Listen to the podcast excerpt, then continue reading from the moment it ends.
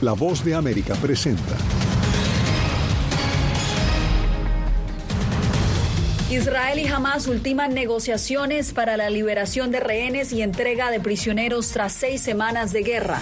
Sin electricidad, agua potable ni recursos médicos, pacientes permanecen en tres hospitales del norte de Gaza. Agentes migratorios estadounidenses llegarán a Panamá para ayudar a identificar y deportar a migrantes irregulares. Y un arsenal de armas de fuego es decomisado por la Armada ecuatoriana cerca a las Islas Galápagos.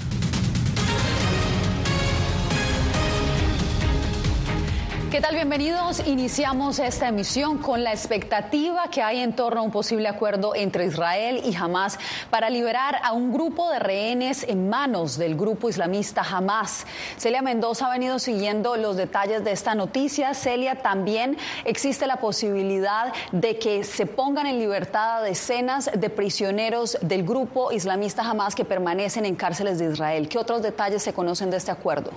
Yasmín, sabemos hasta el momento que esto significa que por cada una de las personas liberadas, los cuales en este momento estarían en manos de Hamas, se estarían entregando a por lo menos tres militantes de ese grupo, los cuales están retenidos por las autoridades de Israel. Sin embargo, también se habla acerca de una pausa, no realmente un cese al fuego, y también podrían haber algunas peticiones adicionales que en este momento estarían analizando los miembros del Consejo de Guerra de Israel para determinar si esto es adecuado y así mover esta propuesta. Como todos saben, llevamos semanas trabajando intensamente en esto. Hace poco hablé de ello tanto con el primer ministro Netanyahu como con el emir de Qatar. Mi equipo ha estado en la región viajando súbitamente entre capitales. Ahora estamos muy cerca, muy cerca. Podríamos traer a algunos de estos rehenes a casa muy pronto. Estas fueron las palabras del presidente Joe Biden, quien se mostró optimista este martes cuando, según él, avanzan los esfuerzos para lograr un acuerdo que lleve a la liberación de los más de 200 secuestrados por Hamas el 7 de octubre. Según la cadena CNN, el acuerdo incluiría una pausa de entre 4 a 5 días.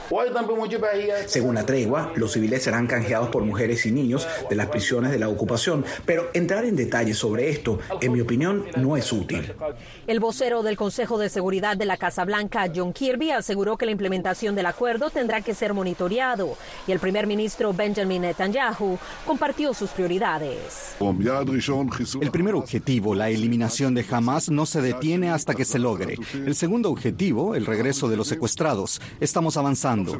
No creo que valga la pena decir demasiado, ni siquiera en este momento, pero espero que haya buenas noticias pronto. Un tercer objetivo es garantizar que lo que pasó en Gaza no vuelva a suceder. לכן אנחנו רוצים, Mientras continúan estas negociaciones que incluyen a países como Qatar y Turquía, en la región aumentan las tensiones en contra de las fuerzas militares estadounidenses. Durante esta jornada, el Pentágono confirmó que habían lanzado un ataque contra fuerzas que están siendo respaldadas por el gobierno de Irán, las cuales habrían lanzado misiles en ese territorio, en Irak, directamente en la base de Al-Assad, donde se encuentran los militares estadounidenses, matando e hiriendo a algunos de ellos. Celia, pues quedamos a la expectativa del desarrollo de este acuerdo eh, y mientras tanto familiares de los rehenes siguen a la espera de que ellos vuelvan a casa y sean liberados tras seis semanas desde que fueron retenidos por Hamas.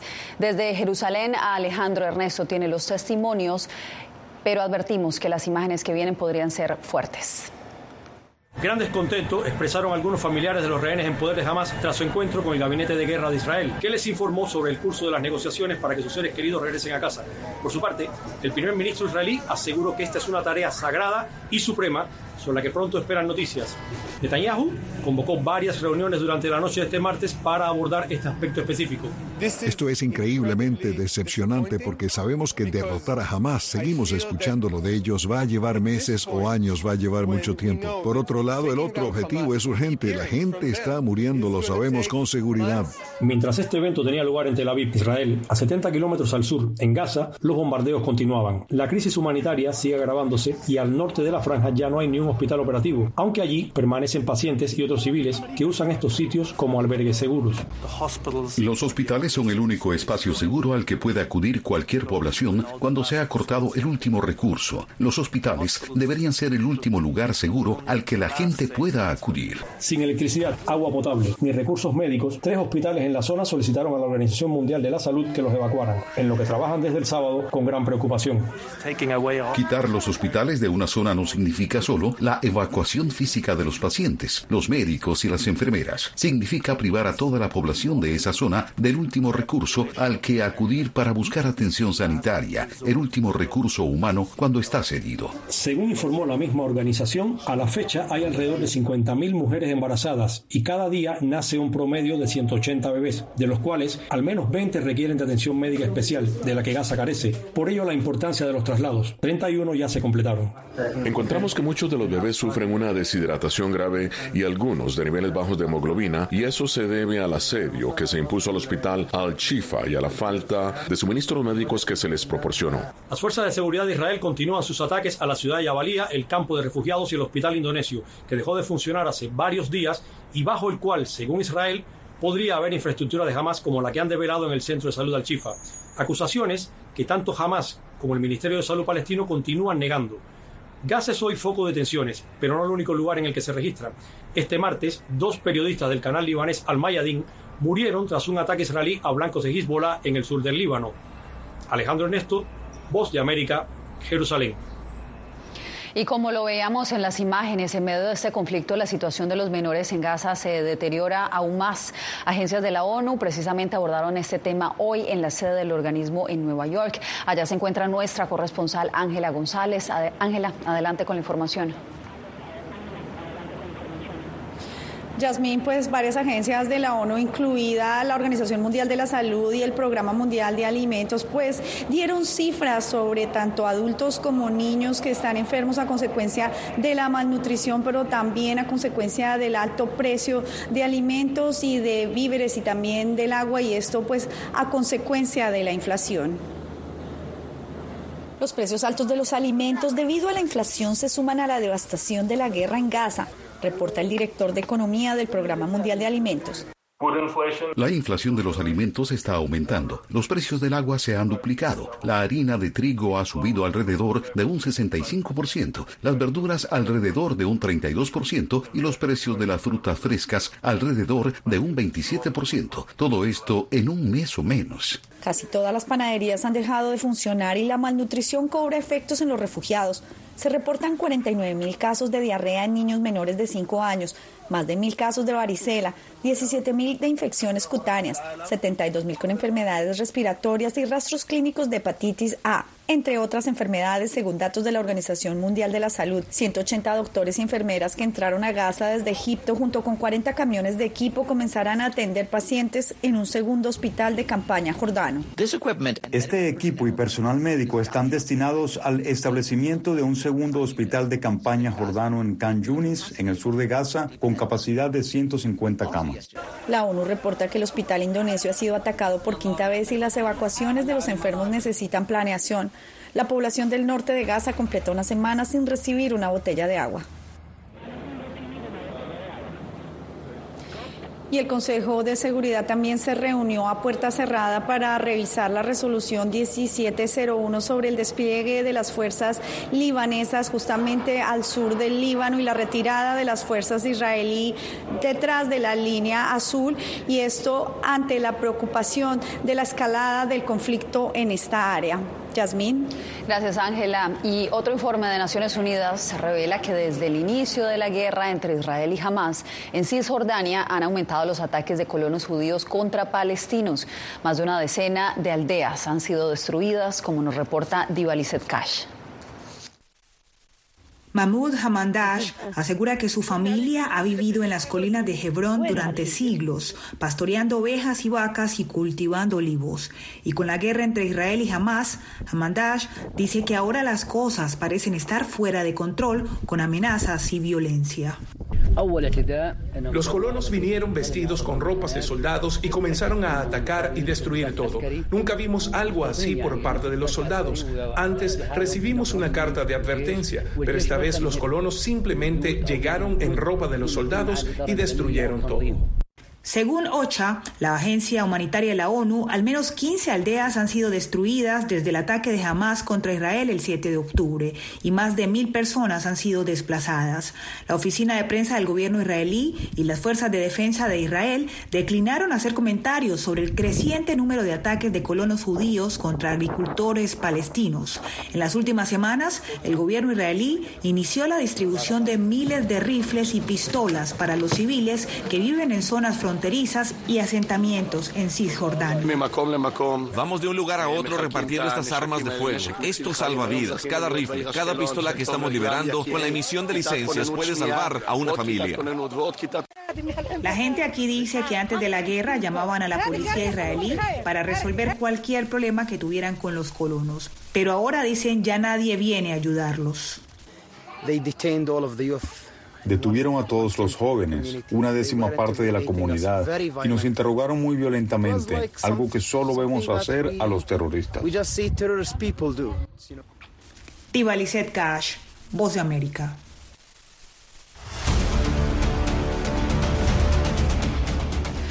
Washington confirmó el envío de decenas de sus agentes migratorios a Panamá. Paula Díaz nos reporta que esta es una de las medidas con las que el gobierno estadounidense busca detener el flujo de migrantes irregulares. La administración Biden, a través del Departamento de Seguridad Nacional, planea enviar a Panamá a funcionarios dedicados a evaluar solicitudes de asilo para entrenar a sus homólogos panameños en la identificación de causas probables de asilo y también proceder a la deportación de aquellos que no tienen una causa legal para llegar a Estados Unidos. Un funcionario de ese despacho gubernamental confirmó la información a La Voz de América. En una entrevista reciente, el subsecretario de Seguridad Nacional dijo que llevan semanas trabajando con las autoridades panameñas y colombianas. Yo eh, fui parte de un grupo de oficiales eh, de los Estados Unidos que fue a Panamá y a Colombia el mes pasado para ver eh, lo que está pasando en ambos lados del Darién y obviamente este, nos preocupa mucho lo que vemos como una crisis humanitaria y ecológica en el Darién más de 500.000 migrantes, la mitad de ellos mujeres y niños, han cruzado la selva del Darién este año, una cifra récord según datos del gobierno panameño. El Departamento de Seguridad Nacional ya seleccionó a los agentes que viajarán a Panamá una vez se alcance un acuerdo final con el gobierno de ese país, según reportó la televisora CBS. Este es un problema regional, es un reto regional. Ningún país eh, puede solucionarlo eh, solo como parte de esta iniciativa, el Departamento de Estado también trabaja con las autoridades en Panamá y Colombia. La administración Biden ha notificado al Congreso que planea destinar fondos al Departamento de Seguridad Nacional para financiar este esfuerzo. Nuestra cooperación en el um, se trata de, convertir a las organizaciones criminales. El tapón del Darién es un área selvática localizada en la frontera entre Panamá y Colombia que se ha convertido en una de las principales rutas de tráfico de extranjeros que huyen de sus países en busca de llegar a la frontera norte de México para pedir asilo al gobierno estadounidense. Paula Díaz, Voz de América, Washington. Y en la ciudad fronteriza mexicana de Ciudad Juárez, cientos de migrantes esperan una cita con las autoridades estadounidenses. Mientras tanto, están recibiendo capacitación. César Contreras nos cuenta de qué se trata. Migrantes varados del lado mexicano de la frontera han comenzado a elaborar artículos artesanales para divertirse y aprender un oficio mientras realizan trámites con la meta de emigrar a Estados Unidos. Nos interesa mucho brindar herramientas a nuestros hermanos en situación de movilidad para que el día de mañana puedan implementar estas herramientas en su lugar de destino. La Asociación Avara se ha dado la tarea de montar este taller, el cual ha sido de gran ayuda para las personas varadas en México. Este momento siento que me ha distraído bastante a olvidarme de los problemas que diariamente vivimos lo que se busca es brindar una capacitación laboral y también motivar a las personas que están a la espera de su proceso migratorio. Al encontrarnos al interior de un albergue, estamos únicamente pensando en que si la cita ya cayó, que si al vecino ya le llegó y a mí no. Estos cursos brindan conocimiento y también preparan a los migrantes para generar un ingreso. Tener algo con que defendernos, ya también con lo que sabemos nuestra profesión de nuestros países. Cuando están aquí, llega un momento que se olvidan un poco de dónde estábamos y luego terminamos el, curso, el taller y, y, es como cuándo vuelven a venir o cuándo es nuestra siguiente sesión. Los artículos creados no están a la venta, pero sí se utilizan como un regalo para las personas que realicen donaciones a la Asociación Navarra. César Contreras, Voz de América, Ciudad Juárez, México. En instantes espere, en un operativo guardacostas de Ecuador decomisan un enorme armamento de contrabando. Detalles más adelante.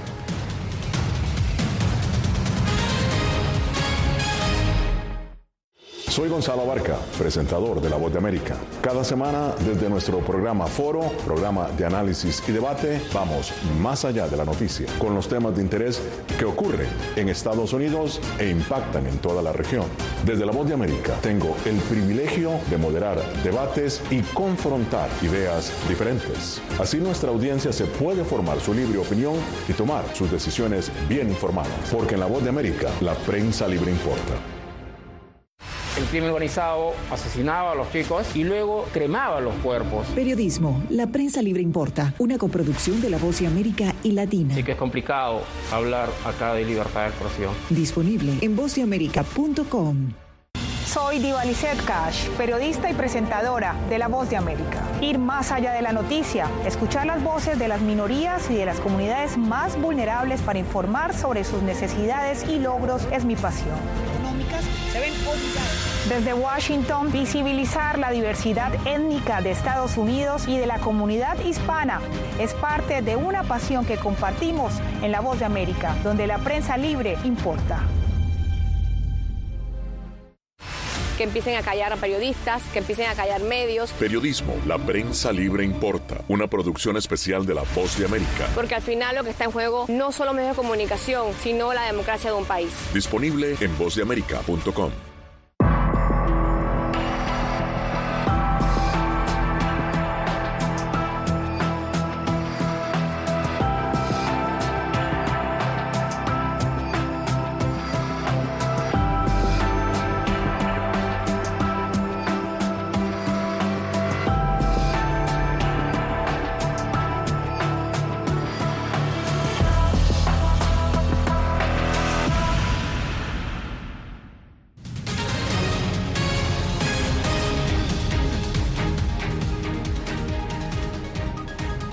Un arsenal de armas de fuego fue decomisado en Ecuador cerca de las Islas Galápagos. Para conocer detalles de este operativo que realizó la Armada ecuatoriana, hacemos contacto en directo con nuestro corresponsal Néstor Aguilera. Néstor, ¿qué información se conoce sobre esta incautación? Yasmín, se trata del mayor cargamento de armas decomisado en esta parte de la región Pacífico. La Armada del Ecuador informó que en el operativo decomisó 122 fusiles, más de un centenar de municiones y 40 pistolas. Se cree que este armamento iría dirigido a organizaciones criminales que operan en el país. Se trató de un sorpresivo hallazgo, inédito de acuerdo con la versión de la Fuerza Naval Ecuatoriana. Fusiles, pistolas y alimentadoras, capaces de armar a un ejército entero, fueron decomisados a unos 280 kilómetros de la isla San Cristóbal en pleno archipiélago de Galápagos, localizado a unos mil kilómetros del territorio continental. Se determinó que te contenían 122 fusiles semiautomáticos de alto poder de fuego, aproximadamente con un alcance de 800 a 1000 metros. Adicional, 48 pistolas tipo LOC. Según la versión oficial, un patrullaje permitió detectar a una embarcación que, al verse descubierta, lanzó nueve bultos al mar. Presumiblemente, dicho armamento era para grupos delincuenciales armados que operarían en el continente.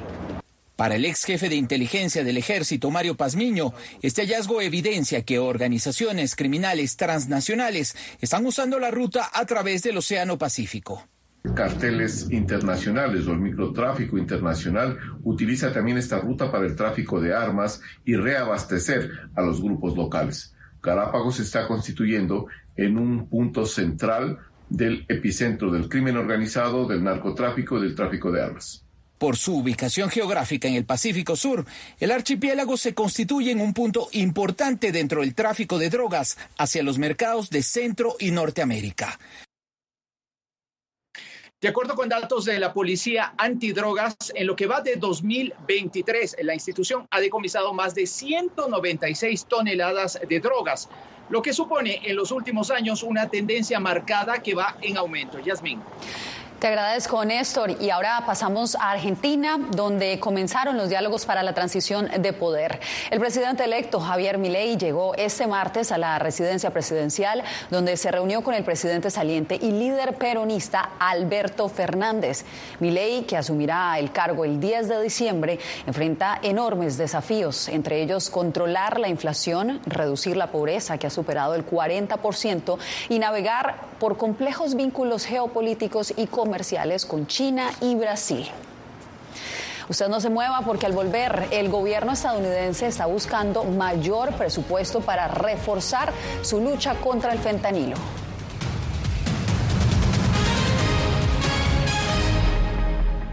Hola, soy Natalí Salas Guaitero, conductora de La Voz de América. Desde pequeña desarrollé un gran deseo por darle voz a aquellos que son invisibles por una u otra razón. Ya ha sido reforzada. Me enorgullece ser parte de La Voz de América, un equipo en el que la ética y la búsqueda de la verdad siempre son el norte. Ser periodista es una gran responsabilidad porque somos defensores de principios de libertad y para mantenerlos, la prensa libre importa.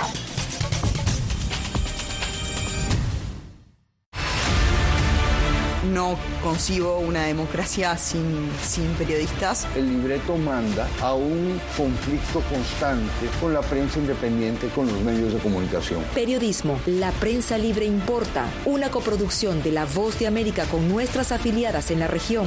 Se ejerció esta profesión con mucho eh, miedo. ¿Cuántos periodistas van muertos ya? Por decir la verdad. Disponible en vozdeamerica.com. Soy Fabiola Chambi, corresponsal de La Voz de América en Bolivia. Retratar la complejidad de mi país para una audiencia internacional le ha dado una nueva perspectiva a mi labor como periodista. Desde esa mirada descubro en el día a día que el trabajo que realizo en La Voz de América me ha permitido dar vida a los valores del periodismo profesional, aquel que les informa a ustedes, nuestras audiencias, con balance, precisión y profundidad, porque en La Voz de América la prensa libre importa.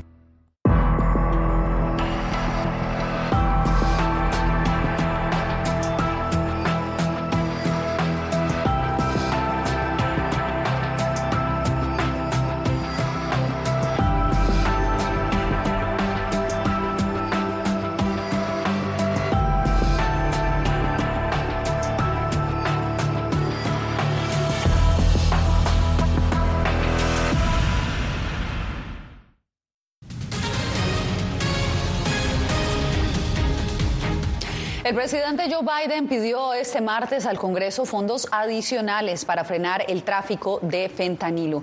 El anuncio llega a una semana de su encuentro con el líder chino Xi Jinping, con quien acordó reforzar las medidas contra el tráfico de drogas sintéticas. Jacopo Luzzi nos tiene la información.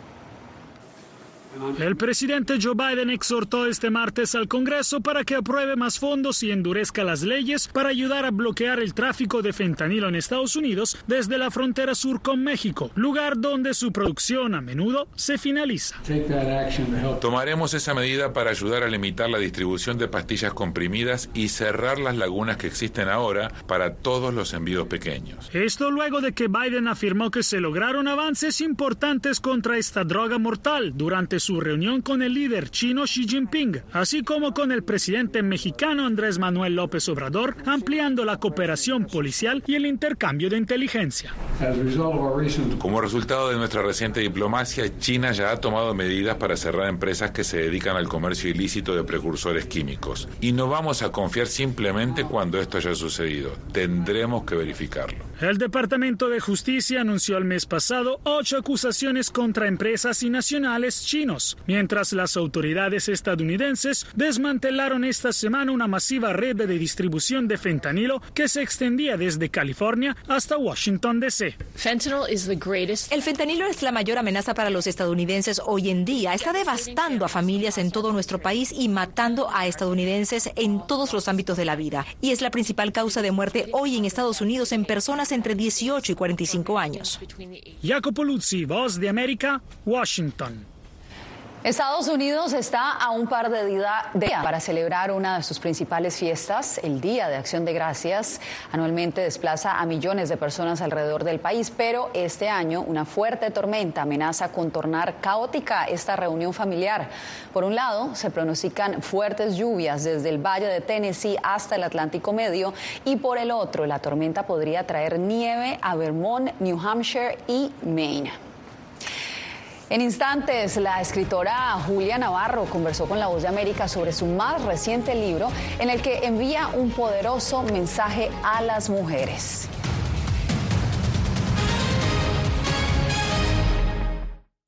Soy Belén Mora, periodista de La Voz de América. Como reportera y presentadora tengo la responsabilidad de acercarles las historias que se generan en Washington y que impactan tu entorno cercano.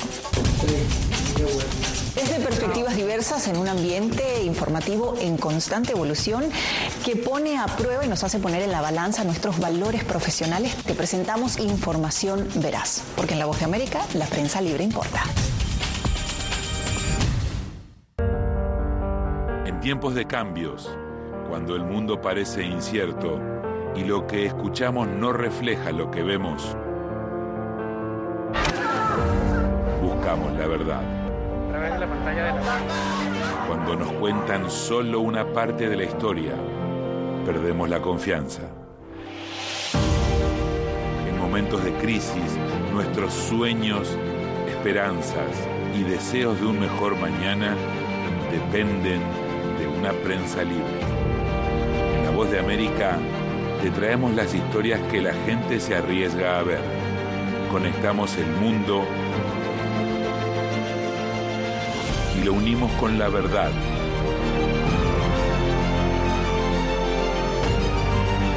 En La Voz de América te presentamos el panorama completo.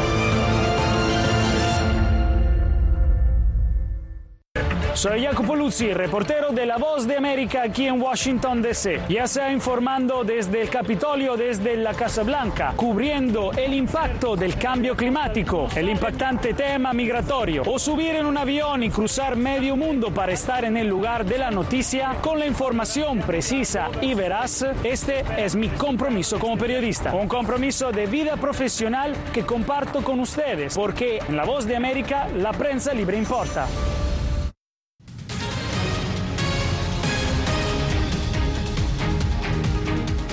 La novelista española Julia Navarro lanzó un nuevo libro llamado Una historia compartida, que versa sobre el papel de las mujeres a lo largo de la historia y que en muchas ocasiones han sido silenciadas. Antonio Belchi conversó con ella y nos cuenta más. La escritora española Julia Navarro acaba de presentar en la Feria del Libro de Miami su última obra, Una historia compartida. Es un texto literario que hace un repaso a las mujeres que han tenido un peso y una presencia desde el siglo V a.C. hasta nuestros días. Yo quiero contar eh, la vida de estas mujeres que realmente merecen estar en los libros de texto, pero sin obviar quiénes eran los hombres que formaron parte de su entorno. En entrevista con La Voz de América, la reconocida novelista asegura que ha tardado toda una vida para escribir este libro, porque los textos representan un recorrido a través de sus lecturas, viajes y encuentros con destacadas mujeres que a su parecer han sido silenciadas a la hora de narrar hechos históricos. La ausencia de tantas y tantas mujeres cuyas aportaciones en el mundo de la ciencia, en el mundo de la, del arte, de la filosofía, de la literatura, en fin, en todas las materias y sin embargo eh, no están en los libros de texto. Celebra que se ha avanzado mucho en cuestiones de derechos para las mujeres, pero admite que aún hace falta mucho por hacer. Yo soy feminista porque soy demócrata y creo que la calidad de la democracia solamente se puede medir si hemos construido una sociedad de ciudadanos que tienen de iguales ciudadanos con los mismos derechos y las mismas oportunidades. Este libro además supone un paréntesis a su obra literaria, cuyos libros han girado en torno a la novela histórica. Con una historia compartida pretende dar su opinión sobre el feminismo. Asegura que a su edad ya no le importan las críticas. Anthony Belchi, de América, Miami. Bien, y nos despedimos por hoy con la fiesta que vivieron los mexicanos al celebrar el aniversario número 113 de la Revolución. En el corazón de la capital mexicana, decenas de personas se reunieron en este desfile en la Plaza del Zócalo, que conmemora el movimiento que sacó del poder al dictador Porfirio Díaz y cambió para siempre la estructura política de ese país. De esta manera me despido por hoy. Soy Yasmín López. Nos vemos nuevamente mañana la etnia mixteca, que se localiza en los estados de Acción Mundial de Boxeo. El pasado 18 de noviembre empezó Super Gallo. En... Sea considerada a nivel internacional. A su lucha que buscaba el cumplimiento de la...